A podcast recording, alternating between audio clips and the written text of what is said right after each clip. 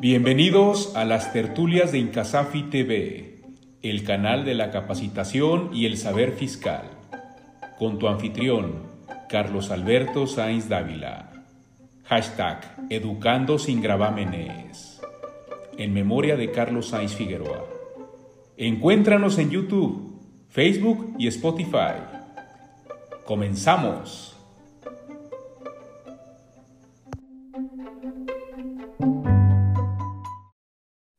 Hola, ¿qué tal, queridos amigos? Bienvenidos a una tertulia virtual más de Incasafi. Mi nombre es Carlos Sainz y me da muchísimo gusto poder realizar esta entrega una vez más y sobre todo porque este proyecto me da la oportunidad de reunirme con viejos amigos. Y cuando digo viejos amigos no es que estén viejos, sino que simplemente pues los conozco desde hace muchos años. Y hoy es el caso de un amigo compañero de la maestría en impuestos del CUSEA, si mal no recuerdo, y me refiero a Javier Torres Coppel. Javier, ¿cómo estás? Bienvenido. ¿Cómo está, maestro Sainz? Carlos Alberto, muy buenas tardes. Muy bien. ¿Y tú? Oye, ya, nos ponemos muy formales, olvídate del maestro, somos amigos, pero a ver, acuérdame un poquito, Javier. Eh, sí nos conocimos ahí en el CUSEA, ¿no? En la, maestría de impuestos. En el CUSEA, es correcto, eh, por allá del año 2002, cuando empezamos la, la maestría. después tú la continuaste posteriormente por temas de, tu trabajo, pero ahí, ahí nos conocimos. Así Sí, sí, de hecho, por eso el comentario, porque yo empecé la maestría en impuestos, que fue ahí donde nos conocimos, eh, yo no la pude terminar, precisamente por cuestiones de trabajo, y después regresé a, terminarla, pero ya había cambiado, ya no era más en impuestos, ya la terminé yo como análisis tributario. Incluso que actualmente creo que ya volvió a cambiar, ya creo que es maestría en estudios fiscales o una cosa así, ¿no? Pero bueno, muy bien, Javier, pues muchas gracias por dedicarnos un, un ratito de tu valioso tiempo. Y bueno, antes de comenzar, como es costumbre aquí en, en Incasafi TV, me gustaría pedirte que te presentes ante nuestra comunidad, ante nuestros amigos, que nos digas ya sea en lo personal o en lo profesional, lo que tú quieras. ¿Quién es Javier Torres Cope? Muchas gracias, Carlos. Eh, tu servidor eh, es egresado de la Universidad de Guadalajara. Soy contador público. Eh, tengo maestría en impuestos. Ahí estuve contigo. Ahí, ahí nos vimos. Este, y después, posteriormente, durante ese proyecto estuve una Bit 4. Estuve trabajando en KPMG durante muchos años y inició en Guadalajara, saliendo de la universidad, me incorporé a KPMG. Estuve ocho años en KPMG y posteriormente, siete años después, me seguí a, a, este, a Monterrey, donde actualmente vivo. Aquí estoy en Monterrey, me trasladaron para acá por cuestiones profesionales. Eh, me considero taparregio, me considero de los dos. Eh, no soy tigre, no soy rayado, no soy Chiva, no soy Atlas, no le voy a nadie. Oye, pero también antes le ibas a la América, o sea, antes tenías así unas tendencias muy, este, sui generis, por no decirle, mira, hay otro programa en el que participo y uno de mis eh, compañeros es americanista, ¿no? Juan Carlos de Obeso, que le tengo mucho cariño y le aprovecho y le mando un saludo a mi tocayo, pero me han llegado a hablar y me dicen, oye, Carlos, ¿tú eres homofóbico? Y yo, ¿por qué? ¿Por qué le tiras tanto a los del América? ¿Te fijas cómo solo se hacen del delito? No, no, no, no digo, no es el tema. Pero tú tenías unas tendencias ahí medio raras, ¿no, Javi? Eh, eh, sí, en temas futbolísticos. Correcto. Sí, claro, claro, claro. En temas futbolísticos. la realidad es que... No te perdonó. Eh, nunca es tarde para tomar la decisión correcta o para este, reaccionar o hacer las cosas bien. Creo que nunca es tarde eh, en mi opinión, por lo menos en el fútbol, ¿no? Entonces decidí dejar el fútbol mexicano, no lo veo este, por varias razones. Y el que veo es el europeo, se va a escuchar aquí un poco exagerado, quizás, pero me gusta más ver el, fútbol europeo, me gusta ver la Champions, cuando tengo oportunidad, y pues de vez en cuando la liga inglesa, la liga italiana, este, tienen buenos juegos y eh, cuando puede los veo, ¿no? Eh, y a, veces, a veces el fútbol mexicano, pero pues trato de, trato de seguirlo. Es más, creo que es más divertido ser anti-Liga MX este, que ser pro, pro un equipo, ¿no? Siempre ser oposición tiene sus ventajas.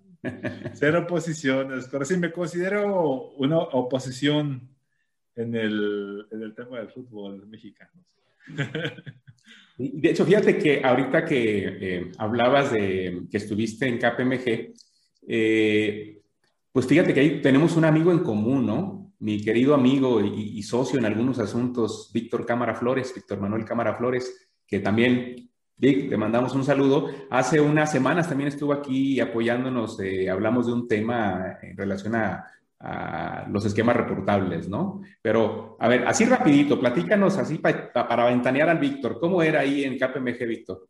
Muy exigente el señor Cámara. Yo también le mando muchos saludos, muy cordiales a él. Eso no se le ha quitado, ¿eh? Cuando le conviene, ¿no? Eh, eh, aquí, bueno, yo le he hecho mucha carrilla porque cuando... Muy buen profesional. Sí, sí, sí. Y un gran tipo y un gran amigo, además yo le he hecho mucha carrilla porque eh, de repente cuando él necesita algo, ¿no? O sea, me busca hasta por todos lados y me habla cada cinco minutos hasta que no le contesto. Pero cuando yo necesito hablar con él, no, ahí sí tengo que esperarme a que este, me quiera atender, ¿no? Pero bueno, todo sea por echarte carrilla, mi estimado Víctor, ¿no? Muy bien. Bueno, Javier. Muy, buen programa, por cierto. ¿eh? Lo felicito a los dos. Muy, lo vi yo ese programa, muy bueno. Muchas gracias, Javier. Vamos a platicar hoy de un tema que eh, espero que pueda ser útil para nuestra comunidad que nos ve y nos sigue por redes sociales. Y tiene que ver con algo relativamente frecuente en, las empresas, ¿no? Me refiero a los aumentos de capital, pero que el, para este año 2020 hubo, hubo una reforma interesante ahí en el Código Fiscal de la Federación que provocó también ahí alguna eh, regla en resolución miscelánea que también recién acaba de salir. Y bueno, respecto de ese, de ese tema, en, para contextualizarnos un poco, Javier, ¿qué nos puedes platicar? Sí, eh, el tema es bastante interesante porque es eh, nuevo a partir de este 2021, de una reforma que, que trae el Código Fiscal de la Federación en su artículo 30 y palabras más, palabras menos, insertan técnicos. Eh, nos pide, nos solicita, nos requiere cierta información cuando queramos ante la autoridad demostrar que hay un aumento de capital o que existió un aumento de capital. Lo interesante es, ahorita entramos a detalles, lo interesante es que pues, la entrada en vigor es a partir del primero de enero del 2021, ¿no? Y conociendo a nuestras autoridades fiscales, pues muy probablemente, y no muy probablemente, ya lo hacen, te piden información que eso no estaba hasta el 31 de, o hasta el 31 de diciembre del 2020 no estaba, pero eh, me he encontrado, me he topado que cuando estás viendo un tipo o una clase de estos asuntos, la autoridad te pide este tipo de información. Eh, ahorita, a partir del 2021, si me permites entrar en, en materia, hay varias formas de, efectuar aumentos de capital, ¿no? Vamos a, si quieres, enumerarlas en, tres formas, ¿no? Eh, puede haber más, pero si quieres, las ponemos en tres. La primera es el, aumento de capital en efectivo, en aportación, pues en numerario, ¿no? Que esto eh, coincide o, o se trata de que un accionista X o socio efectúa un aumento de capital con, eh, a través de una transferencia la clase, el clásico momento, yo quiero aumentar el capital, 100 mil pesos por, por, una, por poner una cantidad, y lo haces a través de una transferencia bancaria. Muy bien. Entonces, a partir del 2021, el SAT ya tiene la autorización, por lo menos la ley ya le da la, la ya, ya le da la oportunidad de que te pida los estados de cuenta emitidos por instituciones financieras, por bancos, pues, para que le demuestras que ese aumento de capital se efectuó. El estado de cuenta de, de, de, quien recibió o de quien hizo el aumento, de, la, de la fuente, digamos. Considero que yo supongo que dependiendo a quién esté revisando la autoridad fiscal, ¿no? Estamos hablando de una auditoría. Cuando estemos en el caso de una auditoría, cuando el SAT esté ejerciendo sus facultades, entonces, eh, eh, si, está, si le está revisando a la persona que recibió el dinero, pues va a ser la persona que, que percibió el dinero, es decir, la sociedad que recibió los recursos para, para, registrar un aumento en su capital, esa sería el estado de cuenta. También puede darse el caso de que revise al socio, al accionista, lo esté revisando a él y que diga, de ver, demuéstrame este dinero eh, para qué, de qué se trata, cuál fue su función, etcétera, etcétera. Entonces también se lo podría eh, pedir, ¿no? En ambos lados, me parece que puede ser. Creo que va a ser más común que, se lo solicite, me parece, para la sociedad que recibió el capital.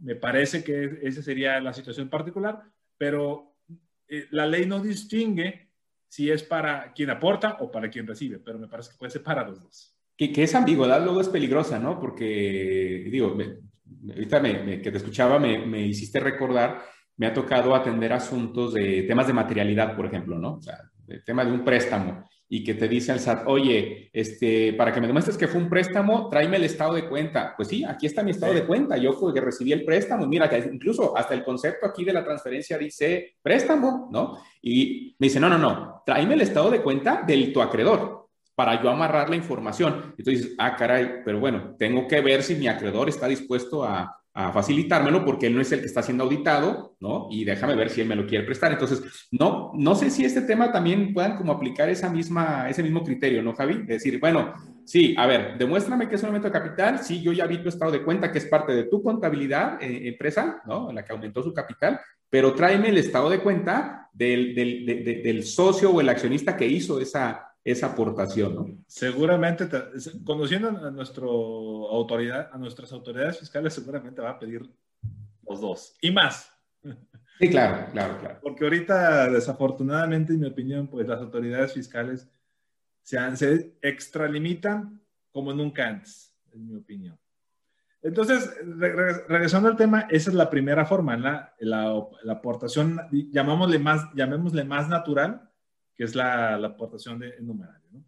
Hay una segunda aportación, si la, siguiendo esta clasificación, que, que, puede haber más, ¿no? Pero como este segundo tipo de clasificaciones de aportaciones de capital, que es a través de, de que haya sido aumentos de capital en especie eh, o a través de, de, de aportaciones de, o con motivo de superávit derivado de revaluación de bienes o de activo fijo en especie. Entonces, aquí, si el señor Carlos Sainz, eh, que originalmente emitió, o mejor dicho, hizo una aportación de 100 mil pesos, ahora decirle, ahora decir, ¿sabes que siempre no? No voy a hacer una aportación de 100 mil pesos, voy a tomar mi vehículo, ¿correcto? Y, le voy, y lo voy a aportar.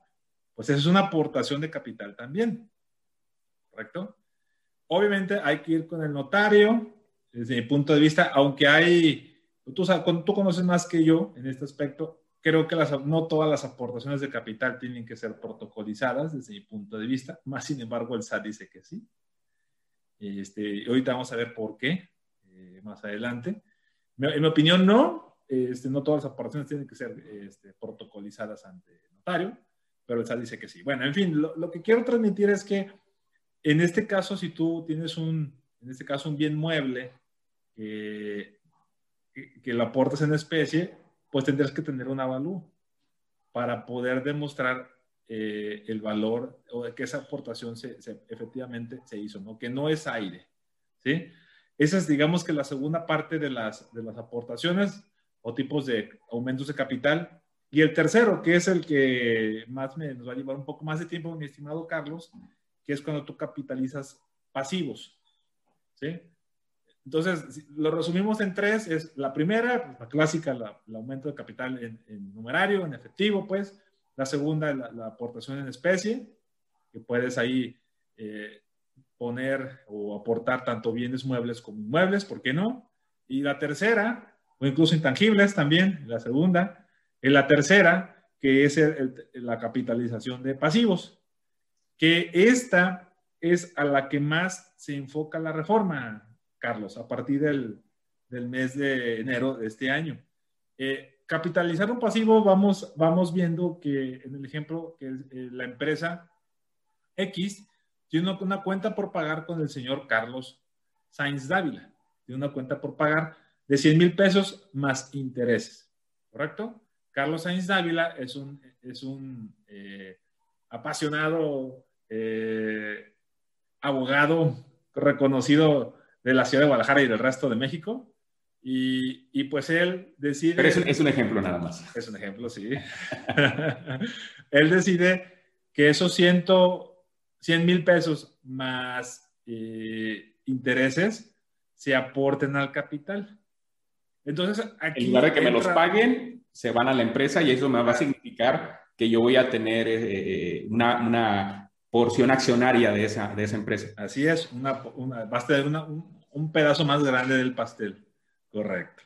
Entonces, aquí el SAT en la reforma dice, eh, lo leo textualmente, dice, tratándose de aumentos de, de capitalización de pasivos, ¿sí?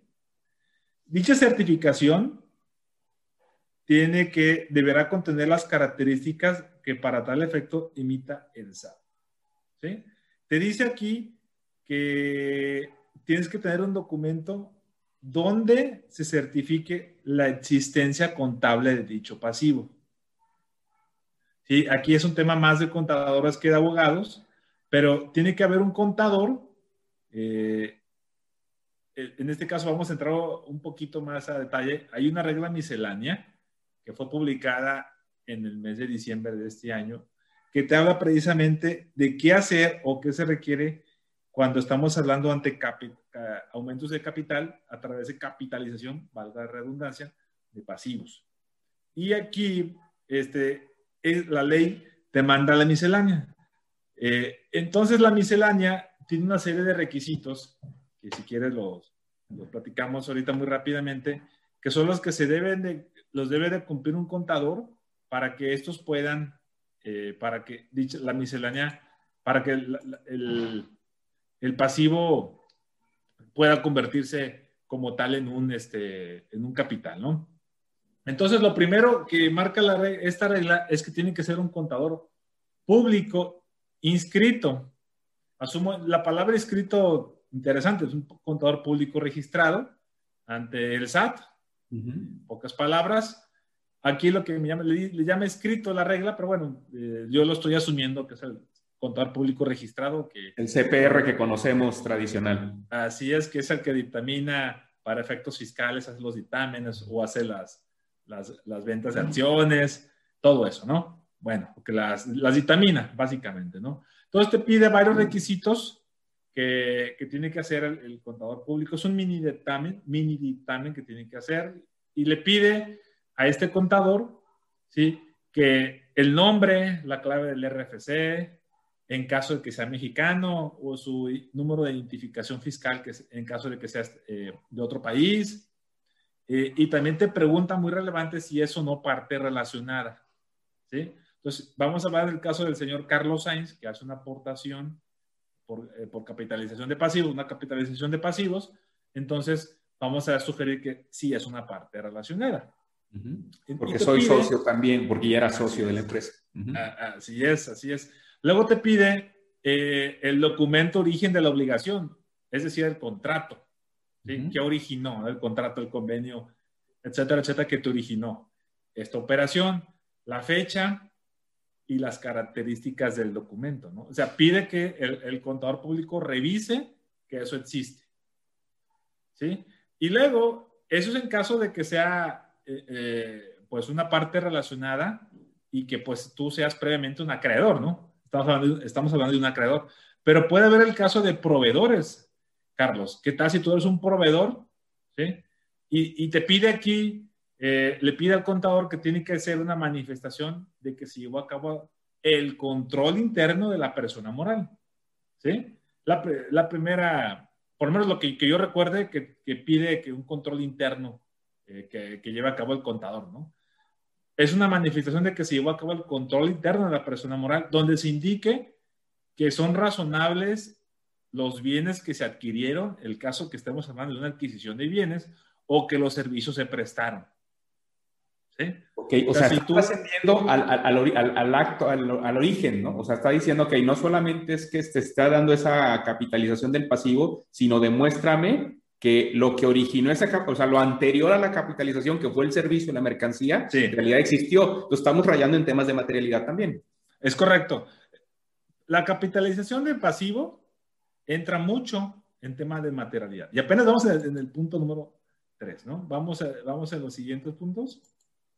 Eh, y luego también ya muy técnico de tema contable, que el pasivo que se tiene, que se pretende capitalizar, cumpla con las normas de información financiera, la C9, la C11 y la C19, y, y correlativas. Incluso le pide al contador que le indique la norma y el párrafo aplicado, la justificación y las razones por las que se cumplieron las NIPS, las famosas NIPS, ¿no? Entonces, se, se empieza a volver técnico desde el punto de vista contable.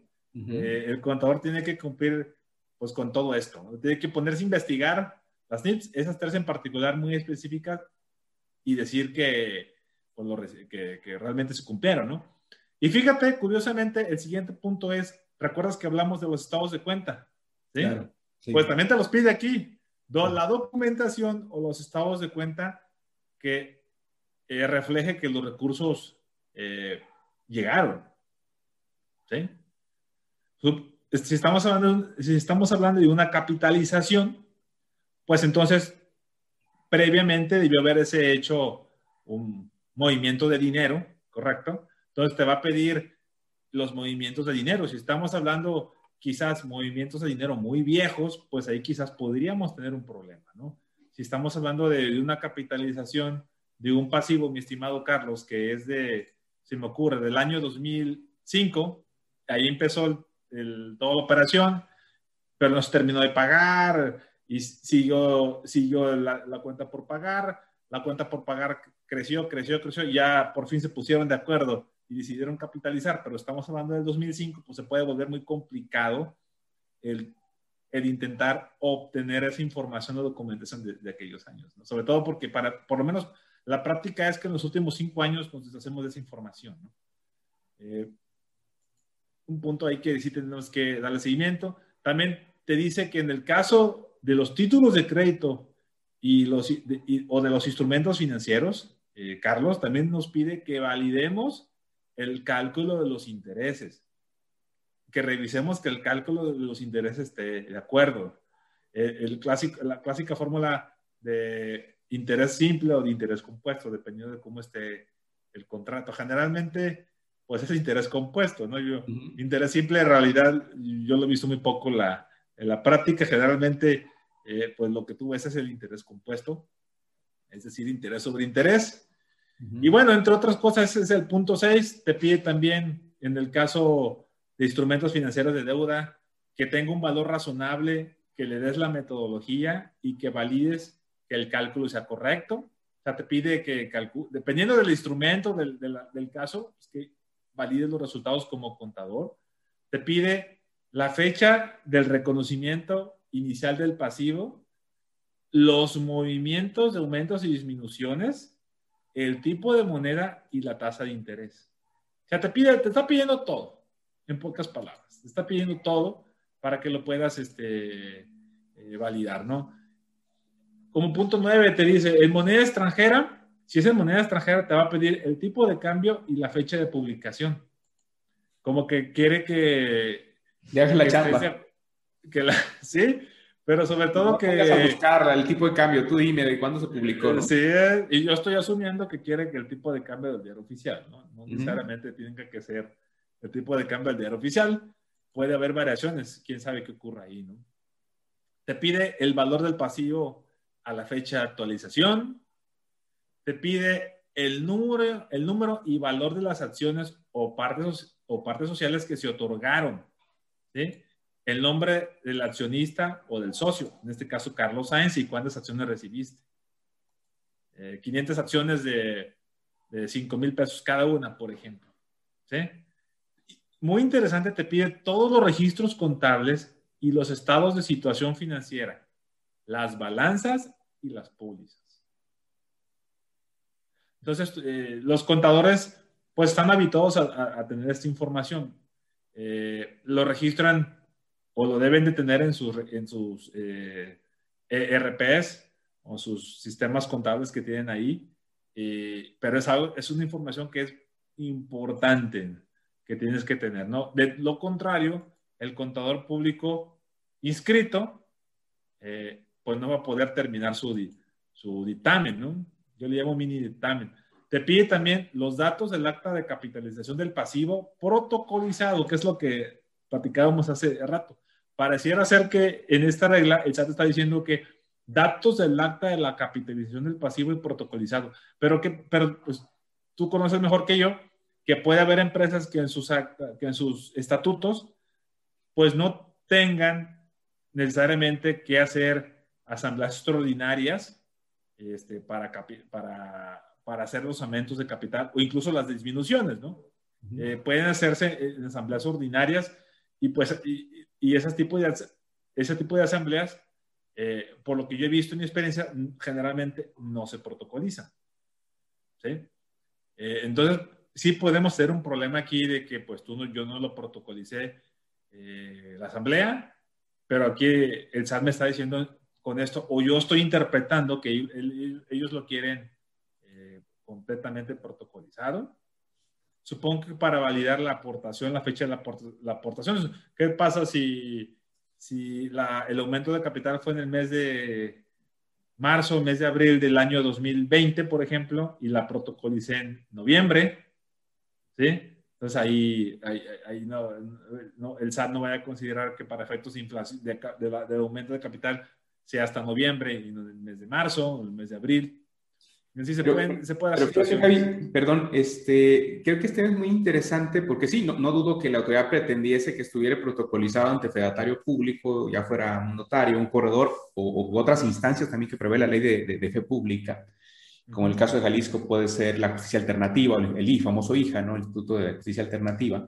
Pero es que eh, en realidad, eh, analizando la estructura de esa relatoría, digamos, de la regla miscelánea que nos estás este, eh, platicando, es que en realidad el que yo lleve el, acta, digamos, protocolizada, en realidad el SAT no lo va a tomar como, aun cuando tuviera esa fecha cierta, no lo va a tomar como, como, como el, el eh, documento em, principal con el que estás acreditando que en realidad se trató de ese, de ese aumento de, capital. O, eh, ¿Por qué? Porque en la lista tú hiciste referencia, en la regla, al cumplimiento de las normas de información financiera. Sí. Entonces sabemos que la de información financiera, digo, me voy a meter en camisa once varas porque no soy contador, pero finalmente tienen como propósito... Nadie es perfecto, mi estimado. Nadie es perfecto. Sí, no, no, lo sé, lo sé. Y, si no, se lo, que, lo digan mis amigos atlistas y americanistas que me están viendo, ¿no?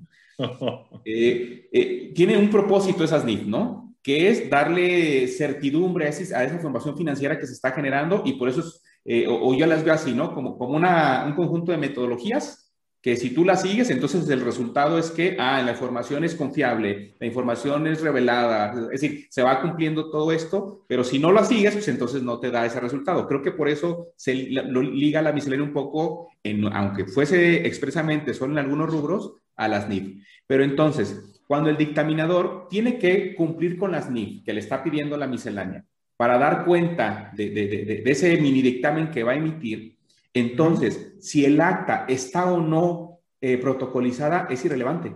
¿Por qué? Porque son, son los elementos que tuvo el dictaminador para llegar a la cuenta que se hicieron los registros contables, porque si no se hubiesen hecho, ¿no? Si no hubiese sido el acto, pues no se hacen los registros y no los hubiese podido el dictaminador someter al escrutinio de las NIF que le está pidiendo eh, la propia regla miscelánea. No sé si me voy a entender. O sea, sí, coincido, coincido contigo, ¿no? no estoy diciendo que no lo protocolicen, lo que estoy diciendo es que no, no, no, no pensemos que la sola protocolización me la va a dar validez a todo el acto, sino en realidad es, una parte. En todo caso, con todo este dictamen, con los, todos los requisitos que nos estás enumerando, ¿no, Javier? Así es, así es, es una parte de...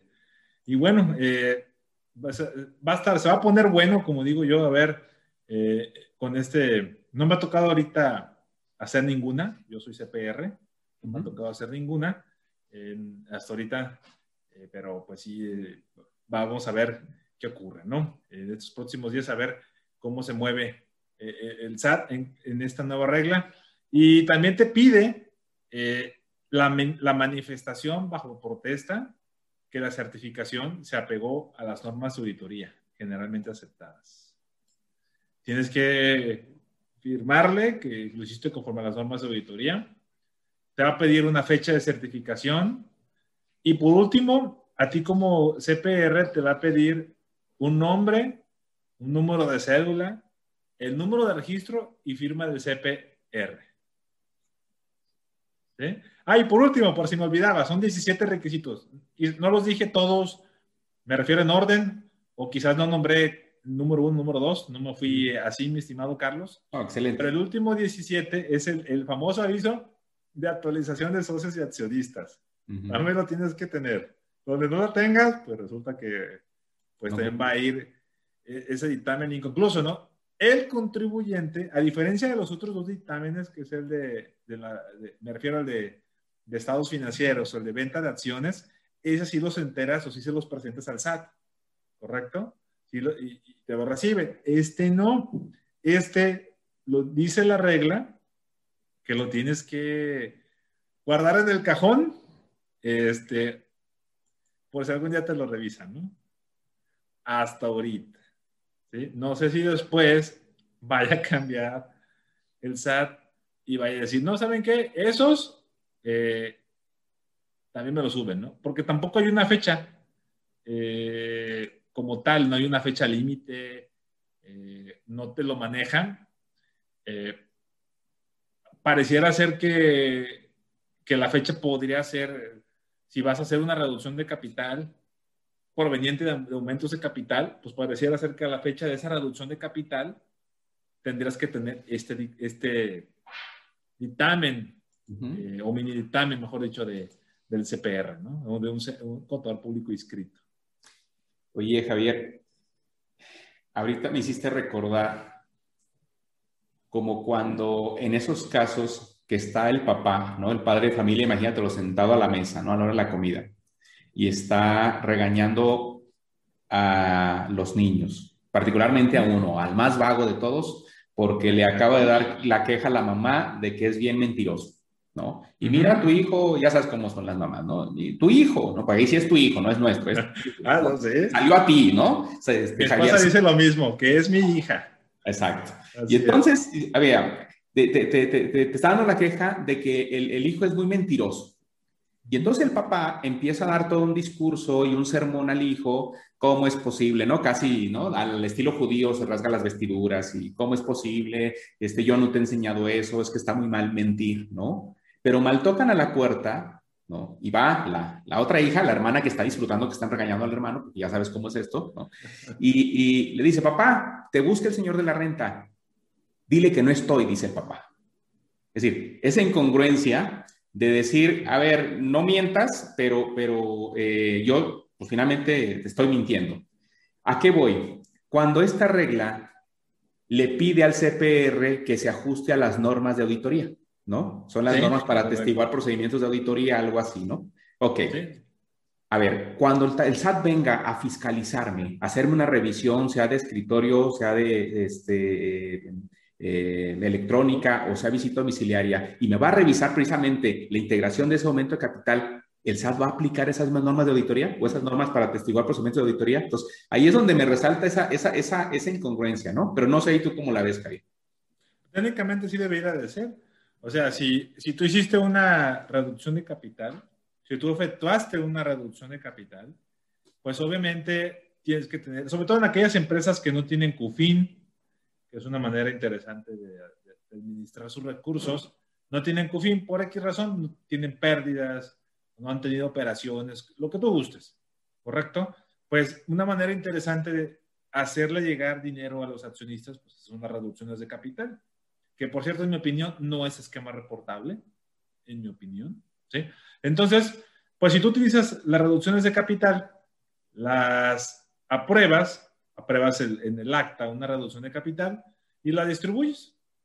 Entonces el SAT aquí dice que tienes que, que tienes que comparar la CUCA con el capital contable.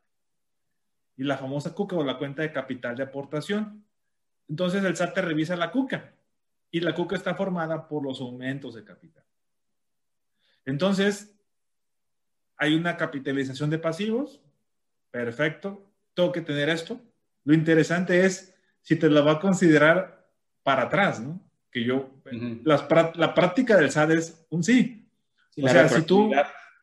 Es correcto, señor.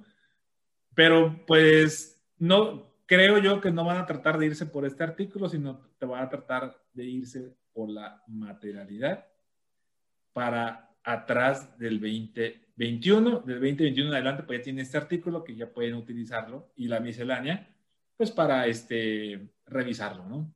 Eh, pero si ellos revisan y, en, y, a, y, a, ojos de las autoridades fiscales resulta que no cumpliste y que la CUCA no es suficiente para distribuir, eh, mejor dicho, para reducir el capital, ¿sí?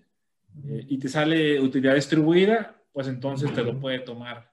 O la consecuencia puede ser que te lo considera como un dividendo distribuido con todos los problemas que trae, eh, que es una tasa de 1.4286, si mi no me falla, y pues te puede arruinar, te puede arruinar porque estamos hablando de una empresa que tiene eh, pérdidas y resulta que no cuidó bien esta parte y resulta que el SAT le revisa y le determina pues un monto bastante alto, entre comillas, por distribución de dividendos, ¿sí? Bueno, entonces te puede arruinar. Claro. Es, eso es lo importante, lo, lo que, por eso de, ahí lo importante que tenemos que cuidar mucho esto, ¿no?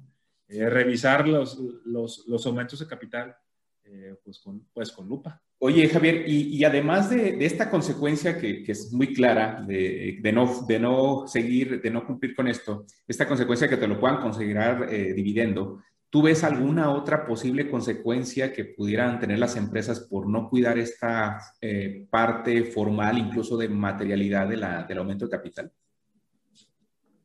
Eh, creo, que, creo que no hay, mi estimado Carlos, creo que no hay castigo más duro que eh, el, impuesto por el dividendo porque no es el 35, ¿no? No se va más, más alto. Más sin embargo, si estamos... De no considerarse ingreso, se llega a considerar entonces un ingreso para renta pues te, detona el impuesto al 42%, lo que es una, una operación, pero se puede, sí se puede complicar más. Estamos hablando de operaciones con extranjeros.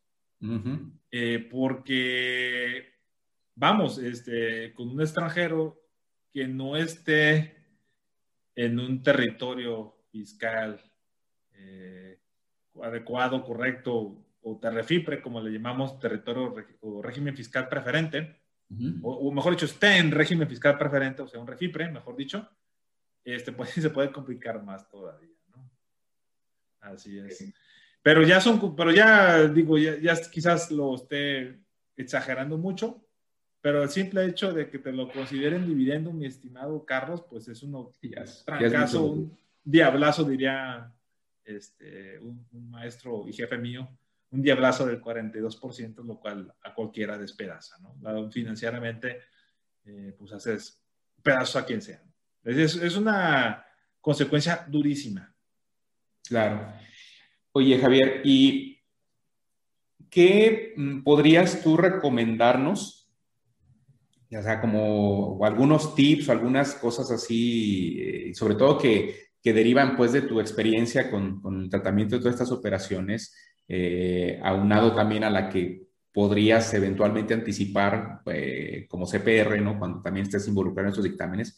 Pero ¿qué, consejos o qué puntos, qué tips podrías darles a nuestra, nuestra comunidad que nos sigue eh, a cuidar como muy relevante para precisamente proteger estas operaciones? Sí, hay, hay, que preparar un checklist. Hay que preparar un, un checklist. Mucho, mi, mi criterio es que mucho de los, el, el, SAT o los impuestos es como las enfermedades terminales, ¿no? O sea, si tú tienes, eh, si tú te cuidas, previenes, vas a quitarte muchos dolores de cabeza. Eh, si no te arriesgas tanto, porque hay gente que se arriesga mucho, si tú te sabes cuidar, pues evidentemente el golpe, si se da, pues va a ser mucho más controlable que si no lo haces. Eh, depende del caso, yo te diría, Carlos, depende del caso. Eh, hay casos eh, eh, donde puede, haber, puede ser proveedores, donde puede ser clientes, perdón, no, proveedores, donde puede ser acreedores, discúlpame.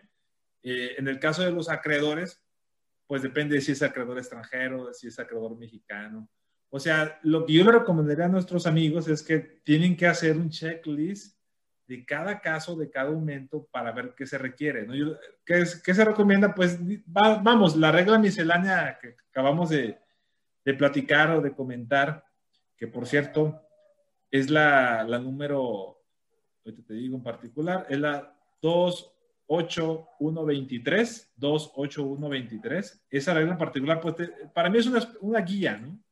Y, y podemos hacerle checklist a cada una de las distintas fracciones distintos numerales, mejor dicho, que trae, y en base a eso, pues, este, sacarla, ¿sí? No es, no, no, es, una receta de cocina, hay que ver cada caso en particular para saber eh, qué hay que hacer. Por ejemplo, si yo sé que la aportación de capital se hizo en numerario, pues ya, ya sé que le tengo que pedir a la empresa, ¿sí? Yo como asesor o si soy parte de la empresa, pues tengo que recabar los estados de cuenta, ¿no? Esa sería la prueba más sencilla.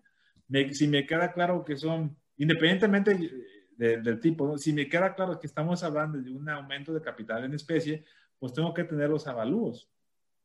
Por cierto, recordemos que el avalúo para efectos fiscales tiene un año, conforme el, artículo, conforme el reglamento del Código Fiscal. Entonces, tengo que tener la información eh, pues muy el día, muy actualizada para, para poderla este, eh, aplicar en caso de un tema perdón por la comparación, pero no quiero ser rudo con el SAT, pero el SAT es como una enfermedad terminal. Cuando te llega una auditoría y no estás protegido, es una enfermedad terminal. El SAT puede llegar en cualquier momento, entonces lo que tienes que hacer es prepararte, eh, así como nos preparamos comiendo sano, haciendo ejercicio, entre otros, no haciendo corajes, pues, entre otros, pues así tenemos que prepararnos para, para SAT, ¿no? Ok. Oye, este, me, gusta, digo, finalmente eh, puede ser un poco eh, ruda, pero, pero me gusta esa comparativa. Finalmente es, es, como, la, como tú dices, la salud, ¿no? O sea, el que tú prevengas, pues te ahorra eh, grandes complicaciones posteriores.